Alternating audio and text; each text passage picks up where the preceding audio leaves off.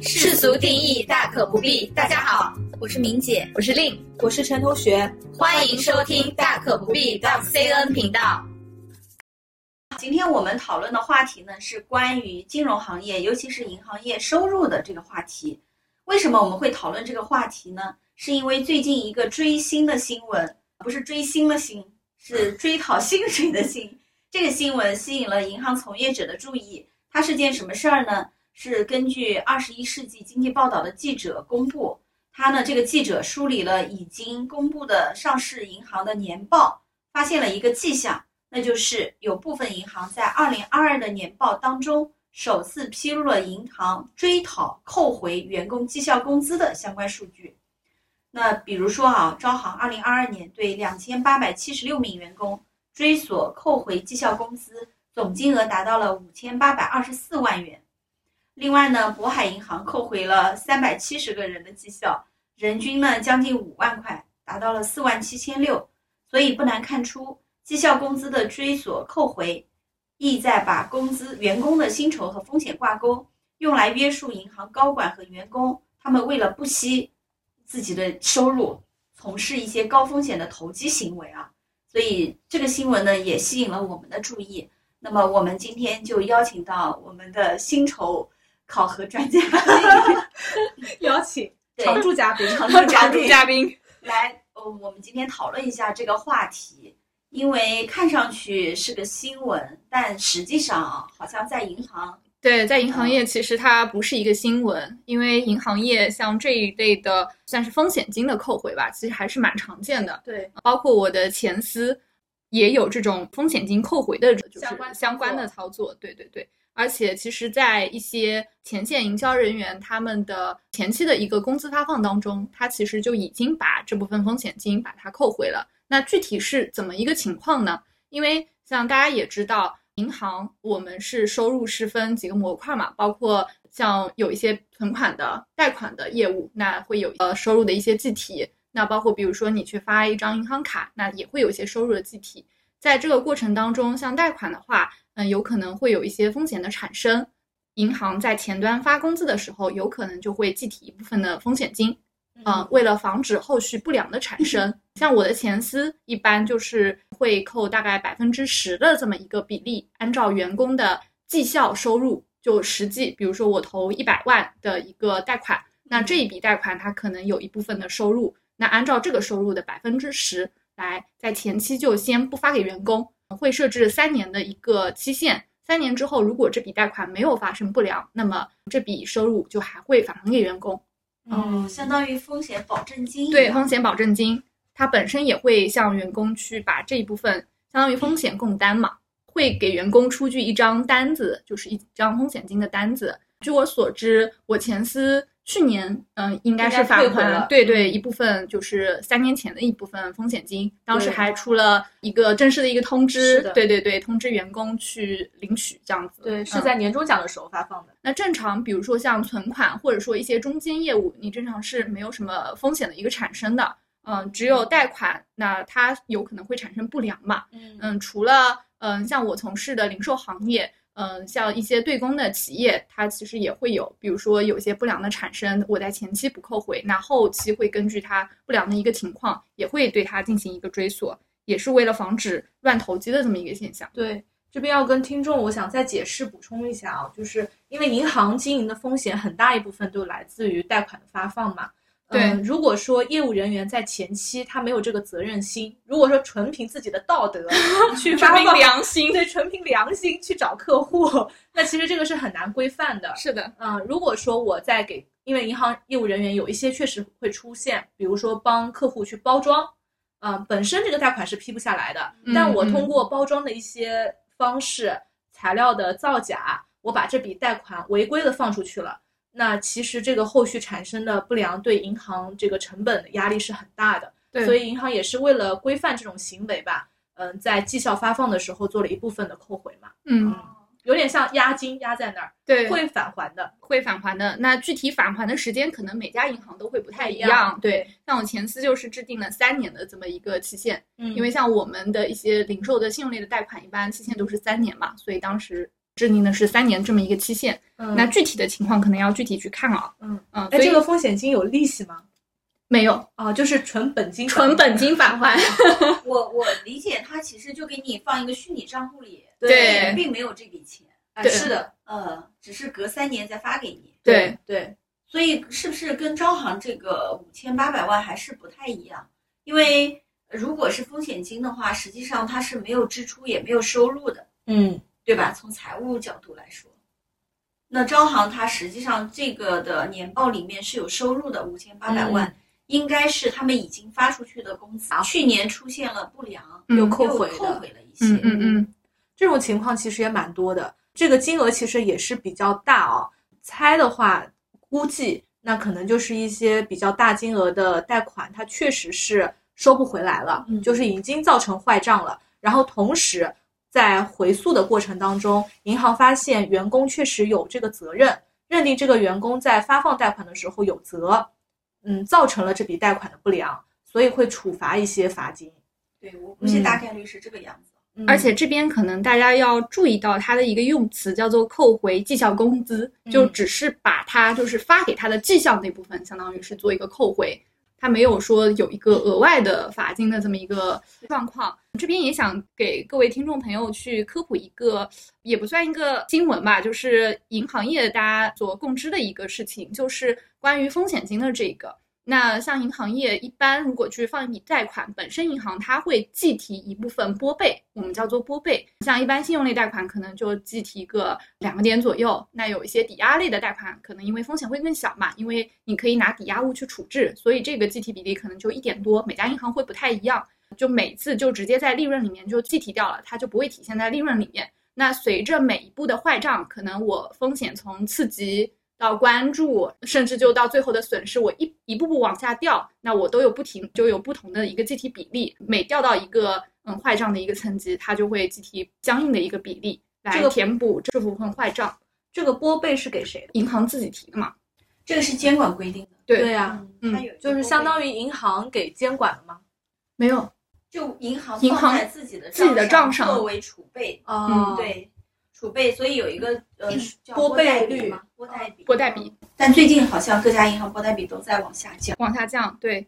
之前我前司的拨贷比还特别高，嗯还外国对外国还上过新闻的，最近也降了，因为现在利润确实比较紧张。嗯，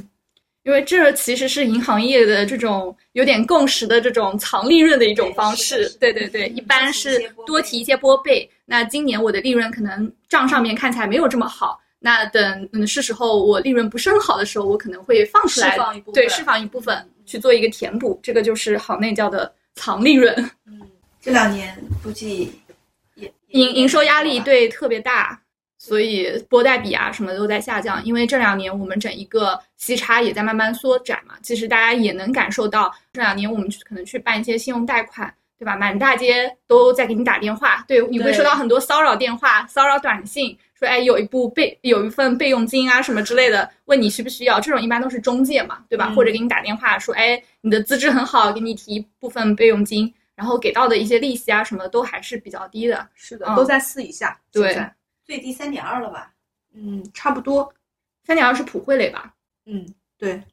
正常的信用类的话，三点六也有，但嗯是三点二的话，有一些银行打折扣券也是可以打的。所以银行日子应该说是在越来越难过。哦是啊，现在你想大额存单利率三年期的三点三，嗯但是放出去的贷款就不到三点三，嗯，那其实这个是倒挂的。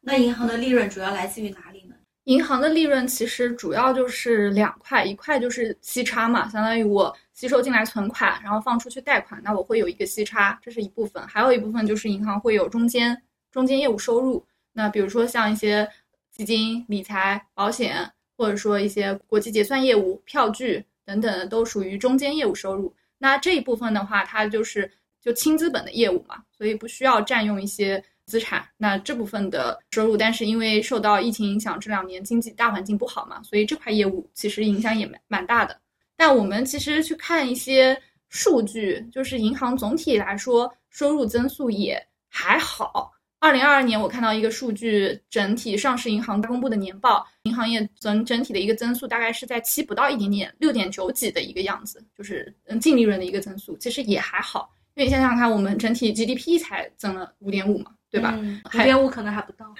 银行基本上是实体经济传导的最后一个环节，所以往往等银行增速慢下来了，那对就整个经济就是到衰减衰退的周期。好的，那我们先讲了第一个主题是关于追星的一个新闻啊，那第二个主题呢，我们想再来聊一聊关于银行业的人均收入的问题，因为我们经常会看到新闻啊，说股份制银行啊，像中信去年人均收入是六十二万，招行人均五十六万，信业呢五十四万。那么国有银行相对低一点，交行也有四十二万，建行三十六万，工行三十三万。被平均的打工对，所以打工人纷纷留言，就说：“哎呀，我好像是被平均的。”那么我们想再来讨论一下关于银行的这个人均收入到底靠不靠谱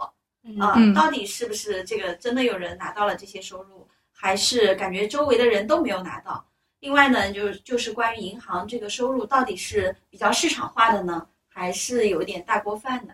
我觉得这个要看那个银行的不同，有些银行就据我所知，像某某股份制银行，他们就是大锅饭的。我有一哪个个股份制银行有大锅饭的？广发，哦，这么好的啊，对，但他们大锅饭就是你无论做多还是做少，跟底下的小朋友可能都没有什么太大关系，所以我就有朋友就从那边跳出来了，哦，大锅饭不好吗？大锅他饭们不觉是得挺好的吗？就收入少呀。哦，嗯哦那像四大行不是也有存在这种现象嘛？就收入相对来说比较低，但你也没有什么太大的业绩压力，本身它的对平均主义嘛，这个明姐应该会有比较深的一个但感是受四。大行啊，其实它也挺折腾你的，它也嗯没会、不会让你舒服，就收入少，但是也事情不会让也你对，事情也多。那性价比很低啊。稳定啊，嗯，平对。均稳定，而且像明姐刚刚说的，收入比较高的都是一些股份制银行嘛。对嗯，嗯，那像这种的话，一般高收入的，其实像前台的营销人员，他们的收入还是相对来说是比较高的，或者就是高层。那银行的话，就是真的每一层级你的那个收入差距还是比较大的。嗯，像前台营销人员的话，他就是靠业绩计提嘛，就回到我们刚刚说的那个风险金问题，有风险金计提的肯定就是营销人员。对，嗯，特别像银行内部，它还会去分，比如说我是做公司业务的，还是做零售业务的，必然就是公司业务的它的提成就会更高。对公的规模大嘛，对所以产规生模的大利润相应大，所以它绩效计提的也多。嗯，三年不开张，开张吃吃三年年，嗯是的，像我所知道的，我前司的就有那种对公的，他们的收入就是特别的高。是的，就是很可怕，就是一年可能挣了人家差不多一辈子的钱是 是的的，真的是，可以在杭州买一栋房子，对，嗯，还是挺好的房子。 是的，但是那个也是幸存者偏差，很多啊对对对确实对做不对出来。是就比如是说的我们的好朋友小歪同学从零售转到对公，就嗯感觉嗯很嗯吃力嘛。嗯，但他收入其实还好，他收入一直挺高的。对，嗯他之前就高，对嗯，因为毕竟还是吃业务饭的嘛，我业务做得好，那我自然而然也就拿得多。与之相对的，可能就是一些后台的，我不需要单业务的一些嗯职能部门的一些员工。那这些的话，可能相对来说接近大家意义上的一些大锅饭的这个概念。嗯，但是像股份制银行的后台其实还蛮折腾人的，啊他们就是被平均的，被平均啊，这里对。我补充一下，小歪同学主要还是能力 强。对，因为其实我之前跟他是同一批进来的，他嗯的收入提升的是最快的，就对是相较于我们同一批的人来说，嗯他的收入提成是很快的。而且我当时因为所处的岗位性质不同，他是属于前台营销，我不是在后台职能部门嘛，嗯所以我那个时候呢，跟他的收入比较上面，确实还是有一些不太平衡的地方，因为嗯他被肯定、碾压了对被碾压，因为他一定是在平均线以上的，嗯而我在平均线以下。现在你已经在平均线以上了，而且前台营销人员如果做得好的话，收入可能甚至都高过一些地区分行的一些行长，就这个也是很正常的。对嗯我印象很深的是，我之前就是还是在管绩效这一块的时候，有一次我们在看每个月的一个绩效的一个工资的发放，那时候我们的行长就看到我们的一个 top sales，他就说啊，他的收入有这么高吗？是比我们的分行一把手的收入还要高 啊。但是这个特别我觉夸得张有，我觉得有那个幸存者偏差 top 对 sales 啊，对啊，那个嗯是全行也就唯一啊。嗯，呃对，而且它是断层很明显的，嗯就是它第一之后的第二可能就差距就很大。而且像领导他们其实拿的是算年薪嘛，他很嗯大一部分的发放是、其实是在年末的，对你不对能对，单比一个月收入。对对对，嗯，所以这些人都是平均了下面是的，是嗯的，而且这边收入其实也要跟大家解释一下，这边的收入不是说我们拿到的薪水就是税这边的前嗯收入，也不只是税前哦，因为我们税前拿到的，你会看到我们交的那部分五险一金，嗯但是其实行里面会给我们交另外一部分五险一金，对，嗯对行里需要出另外一部分比例，对其实也算对在这个收入，对对嗯包括还会给你做很多培训等等，所有在人员上面的投入，它其实都算在这里面。很多人可能会觉得我根本没有拿到这么多，或嗯者说我的税前也没有这么多培，训收入也应放该在是人不均放收的吧入里啊，这个不应该放吧？它是属于给到人的一个费用呀。所以在银行总的来说，要么就是做业务，要么嗯就对是做领导。对，嗯这个是收入比较高的两类人群。是的，特别做业务印象非常深的啊，我们那时候有一个小朋友刚刚是大学毕业，你们知道，就是七八月份毕业入职，那时候也正好乘着业务特别好的一个东风，他有一个月大概也就过了三四个月，他一个月的收入就可以达到六万多，就而且还是绩效工资，哇，税前啊，税前啊，拿到手起码也五万几了，可能肯定有的。对嗯嗯他们对，税没那么高，而且五险一金交的也不高，嗯，所以真的毕业没几就没有没有多久，嗯，嗯可能也是能力强，又比较努力嘛。嗯，对当然也是是幸存者偏差啊，就我肯定是告诉你们最最让我最震撼的那种。大部分因为很多被平均的小朋友，嗯实际上都很难熬过去的。是的，是的，嗯，因为收入又低，但是嗯事情一件也不会少做。嗯，嗯嗯，对的，，在银行就是这样，事情他又不会少的。对。嗯嗯，而且很痛苦啊，他要经历这个业绩差的这个折磨。对，对，因为真的像这种他们的底薪其实没有大家想象中这么高，就千把块钱、一两千块钱底薪，其他全部就是靠提成，真的就是做多少是多少。当然，这个也是你前司的特点。对对其对，实很多银行他们的底薪相对来讲还是比较高的，嗯，这个也是为什么就是有一些市场化的银行它的离职率会比较高。嗯那也是因为很多员工，其实我听到的一个原因就是说，觉得收入波动太大了。嗯嗯，当然你可以创造很很光辉的辉煌，说我一个月拿十万的收入，年薪嗯百但万是不是梦。对，但是他可能下个月可能就只拿几千呢，对，所以这个波动是很大的，很多人是接受不了的，嗯而且他每个月月初就开始担心我这个月的收入到底能拿多少，所以很多人会选择说，那我即使不要这个看似的高收入，我去拿一个平均收入就好了，嗯所以很多人对会跳去吃大锅饭的银行，底嗯薪实际上代表安全感嘛，对、嗯嗯对，嗯，还是挺重要的。是的，跟跟你们前司建议一 下，高一些底薪。这个我觉得很难去建议，因为我的前司本身它就是一个非常追求利润的这么一个银行吧，对嗯你很难去改变这整体的氛围，因为它整体的战略方向决定它的考核嘛。对，嗯对客户比较好。妈呀，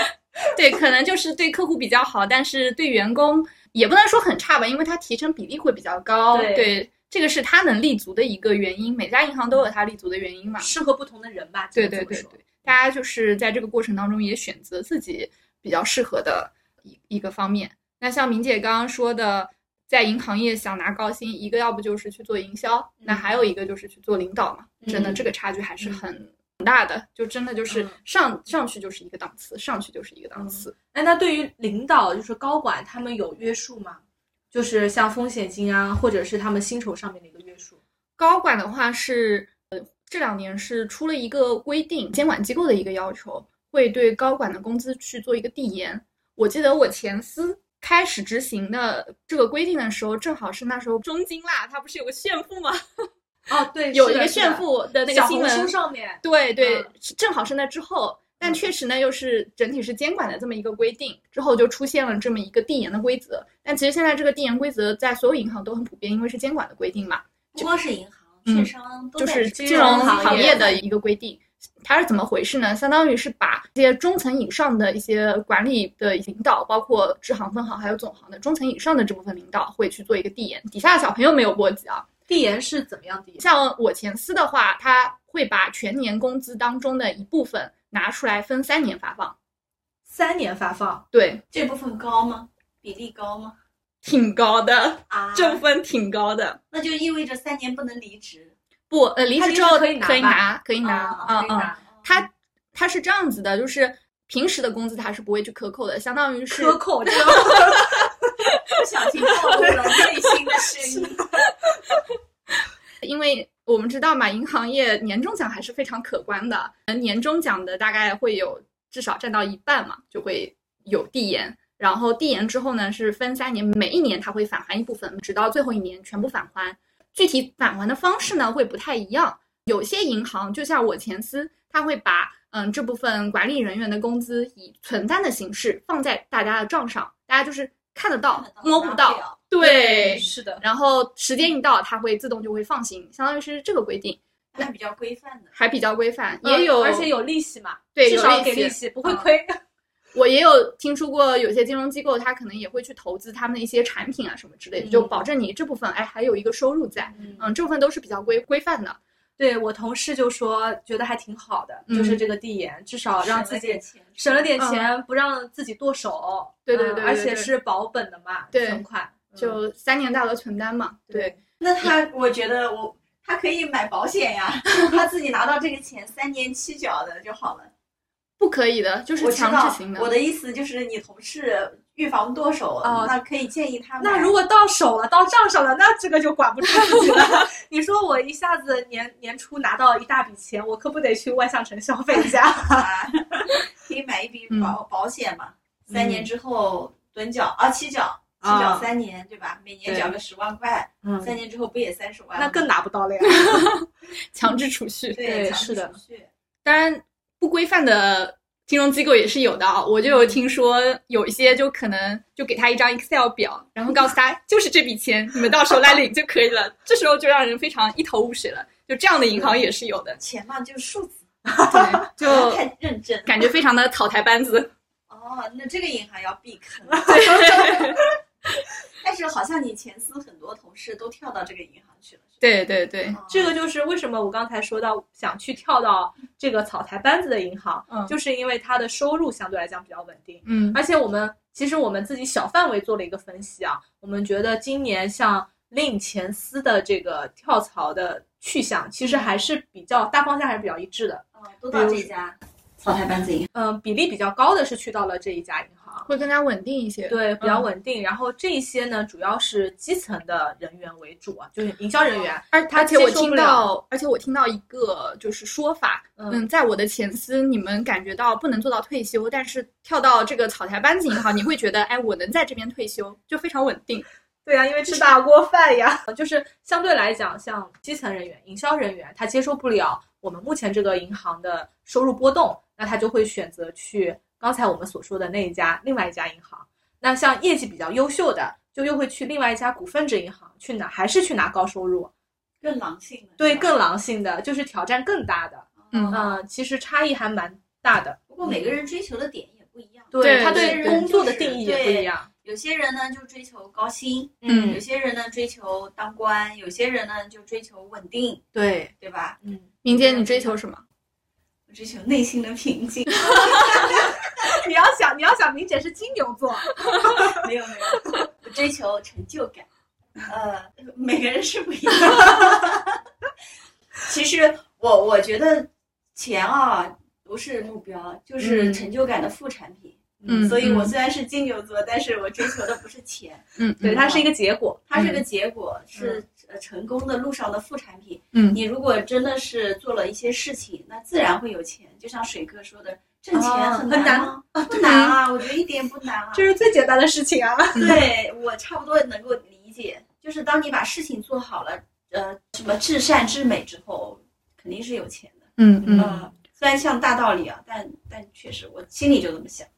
不过这边其实我也想给大家一个提醒啊，就有时候大锅饭不一定那么好吃，嗯就有一些银行啊，它其实会有一些管理人员的一些调整权限在，到年底会给你一些调整啊什么之类的，这些现象还是比较普遍的，你未必就是能拿到这么多。你知道我听到一个小朋友之前跟我怎么讲的吗？他说，哎呀，我在现在这个银行呢，我就很努力地要要去做业绩，对，嗯、但是我做不出来呀，那我嗯怎么办呢？那我又要么就去吃大锅饭的银行，嗯，那我会至少我可以拍马屁啊、我只要领导马屁拍得好，年终奖就能多分我一点，啊，就是还有这种想法，领导马屁不是那么好拍拍的的，，对他们想的太简单了，对这个我们都可以上一堂课，拍马屁只可可以以拍马屁上课，这个我也挺擅长的。哎，这个可以，这个可以我们下次可以做一期，嗯预告一下，对先预告一下。向理管理哦，向上沟通，向好上沟的，通，不叫拍马屁，就是向怎么做好向上沟通，嗯，这个其实挺重要的，挺重要的，而且不是那么简单的，嗯不是说像这个小朋友说，哎，我马屁拍好，嗯拍马屁也是有技术含量的对，而且你不会不能针对这个一个领导我拍好了，你要针对嗯每一个领导你都能拍好，这个就是水平了。所以这个也是要靠基本功的，嗯， 有基本功，有的有的。我下们次我们下可次以讲的一期。对，怎么对训练，嗯对嗯，拍马屁的 技能，就是 嗯，这个没问题。嗯嗯所以这些小朋友也是，其实没那么简单，拍马屁不比做工作简单。嗯，呃，我个人觉得，工作做得好的，嗯也不能这么说，完全划等号，就是确实他需要能力的，嗯向上沟通，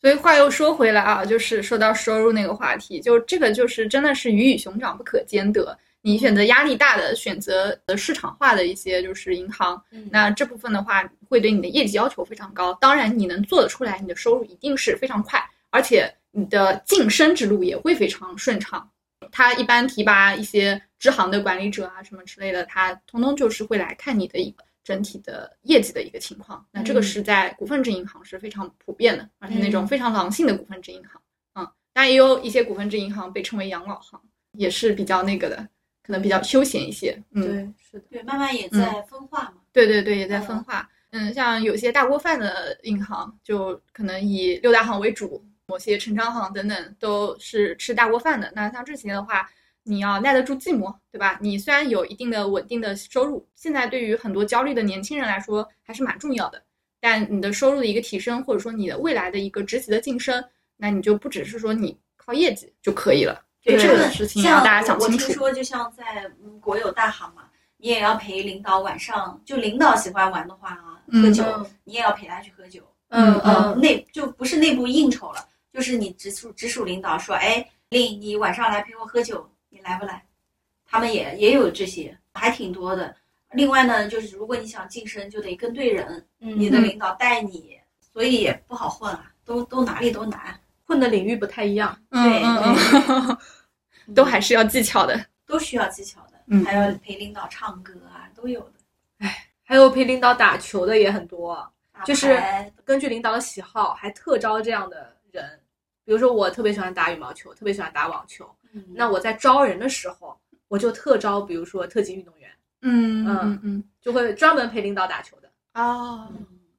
据我所知啊，像我前司现在也有这种情况，真的啊但不是在我们我们这边，可能是在其他的一些地方，他会有陪领导，比如说去跑跑步啊什么之类的。跑步还小事情啊，对自己毕跑竟也锻炼了，的，是还有就是，比如说领导需要用车，他就是一马当先，然后就接送领导这样子。然后后面对虽然说这种能就力属上于面拍马屁能力上面都不得到我们的认可，但是他就是还是比较顺利的。领导连个行车都没有吗？这是什么领 导？嗯出差吧，可能出差什么的。哦，嗯，这种属于正宗拍马屁，但是这种马屁呢，就不是放之四海而皆准，因为这个很简单，很容易学嘛。好的，那我们讲了人均收入跟被平均，怎么才能不被平均？大锅饭好吃还是小炒好吃？那么我们再讲第三个主题啊，这个也是 call back 我们第二次的主题，银行到底还是不是一个好行业？我们第二次路过这个播客的，现在收听量已经将近一百 了。嗯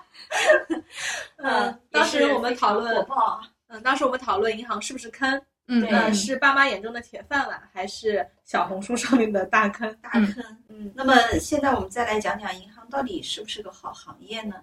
就光从收入上来讲，其实还是的。我之前去查了一个数据，就是二零二二年的关于全国居民可支配收入，真的没有大家想象中的高。比如我们登录小红书，真的都是人均年薪百万，对吧？你呃手上资产没有几套房子，对吧？不是不是什么上市公司，你都没有办法出来炫耀，但其实真的不是的。根据国家统计局的数字，二零二二年全国居民可支配收入其实只有三万六千八百八十三元，这全国的，全国的。哦，那我对我们沿海地区沿海地区会高一高些很多嘛？对嗯，那像城镇居民的可支配收入其实也不到五万块钱，就四万九千两百八十二块。杭哦州像杭州这样是一万美元大关嘛？但是我我在想一个问题啊，你们有没有算过时薪这个概念？但其实像制造业的时薪，制造业的工作时长其实也挺长的，也挺长。对，有些甚至要三班倒，嗯，他们单休，的。然后大小周，这些都是很常见的在民营企业的，哎，我觉得劳动法还是不够普及。嗯，而且是五险一金啊之类的，就是交的又特别交少交的特别啊嗯低，甚至不交，就对不规范，也有对啊的。嗯像我们现在做业务，很多企业都是不交公积金的，嗯，交个社保也是交最低的。所以就他的员工都不想交公积金，嗯哎，对，因为他收入低对，嘛还，有他嗯如果不想在杭州买房，嗯他压根儿不想买交公积金，他宁愿是这个工资是拿到手，嗯嗯因为他对不扣税，从这个角度上来讲，银行还是比较规范的，就五险一金，嗯包括就是正常的一些国定的假期都会给你保证。当然，你业绩没有完成，把你叫回来，对吧？再去做一 些什么检视呃 检视、访客、电销，那、嗯那这个是另外话。但至少从面上来说，它会给到你正常的一个假期嗯啊、包括它也不会给你大小周。当然，有些可能我们接触到的一些柜台的人员就不太一样，那他们做三休一就时间会跟大家不太一样，但总的这方面。对于跟一些民营企业、跟一些制造业相比，银行真的规范太多了，对，嗯比一些高科技企业、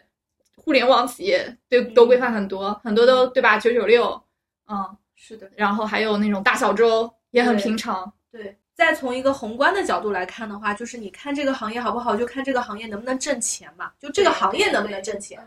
我们刚刚开完季度会议，嗯我们领导就说：“哎呀，银行的营收还是实在是太好做了，嗯就是相较于一些其他的行业的企业来说，嗯银行没有亏损，嗯它都是盈利的。但是像疫情这三年，很多很多的企业它其实就是亏损的，甚至就是活不下去的。那这么来看的话，银行还是一个相对来讲比较稳定的行业，嗯，又是能拿到收入的行业。因为银行毕竟就是钱生钱，你像制造业的话，你可能需要原材料，对吧？机器啊什么之类的，这都是你的损耗，都是你的对投入。那像这种的话，你到时候一旦不开工，像疫情影响，你动不动被封，你除了要付这种工资以外，你订单不完成，你是不是到时候还要有赔偿？上游、下游，你还涉及到垫资啊什么，就等等的问题，你很容易就产生了亏损。那银行可能就不存在这种问题嘛。嗯所以就相对来说还是一个比较轻的一个行业，金融业真的是这样子的。嗯银行其实它最主要收入来源还是它的牌照，最最核心的一个核心竞争力护城河。嗯，因为银行是有准入的嘛，有牌照经营的，嗯所以之前不是有一些村镇银行为什么开了那么多村镇银行，是因为拿不到银行牌照嘛，所以绕道到村镇银行也出了不少事情，所以牌照还是很值钱的，这个是收入的主要来源。所以只要银行不放开这个牌照，我觉得应该都还是有一定的垄断性的，整个在收入上。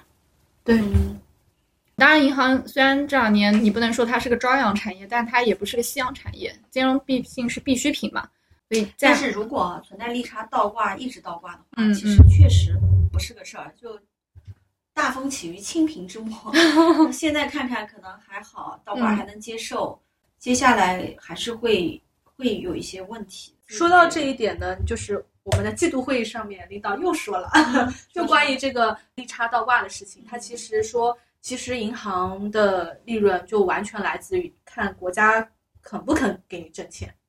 因为有一些，嗯对呀比如说像对这种贷款的放贷，我们今年不是一直在提倡这个普惠贷款嘛？嗯，那是国家让你一定要放这么低，对，那他说白了就是想让把银行的这部分利润补贴给企业嘛。那如果说后续银行真的这个利润支撑不下去了，嗯那国家其实还是可以做一些调控的。所以银行的这个你说营收真的如果到了一个真的很低的水水位的话嗯，国家也还是会出手。话又说回来，像金融机构毕竟还是服务于实体的，对你要跟着整一个社会的发展节奏去走的。所以现在也正是反映整个社会的经济，那可能这段时间还没有完全的一个恢复嘛。嗯那也相信国家后续整体的一个发展，各行各业都会越来越好的。我倒也没有那么乐 观，对未来的经济我还是比较比较悲观。所以今天我们主要讨论了银行业的收入，包括追星追星，就追讨回以前发的绩效工资。另外呢，人均收入的一些问题，还有银行是不是个好行业？总体来说呢，银行在目前还是相较整个市场的平均水准，还是一个比较好的行业，也是一个比较规范的行业。所以也是希望有更多的小伙伴啊，有志于从事金融行业的，也都可以挑战一下自我。好的，那我们今天的节目就到这里啦。世俗定义大可不必。我是明姐，我是令，我是陈同学。我们下期再见。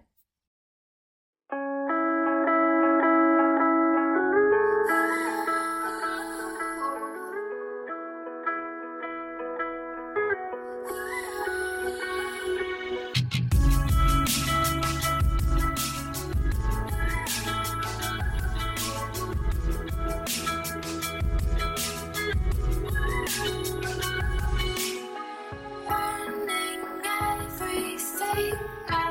know, desperate for change, crashing down the ancient roads, past our yesterday. Maybe there's hunger in my blood. Screaming out loud for what I want. See me running full speed at it. Shattering collide. Call it post traumatic.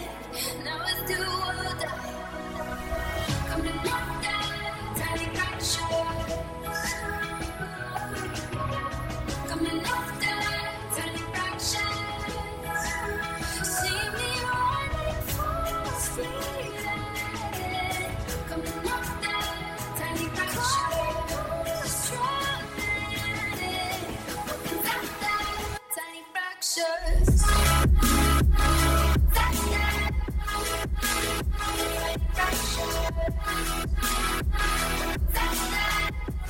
Knock down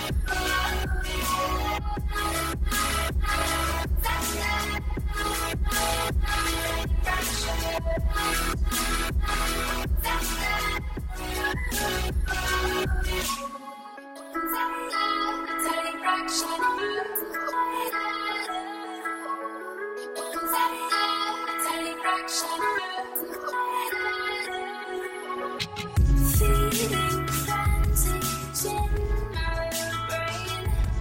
I'm hopeful every day.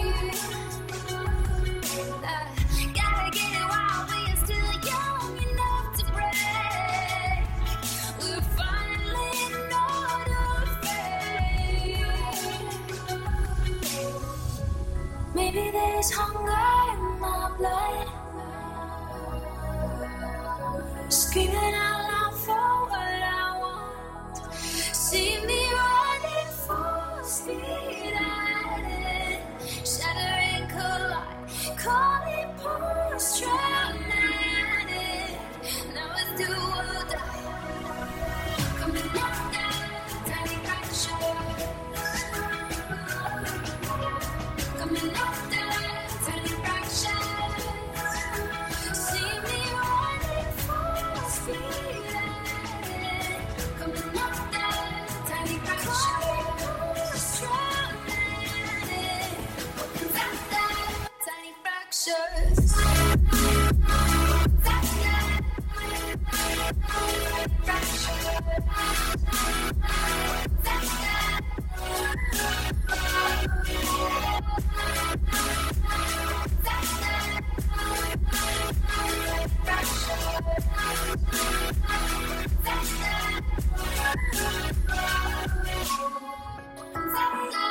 Tiny fraction.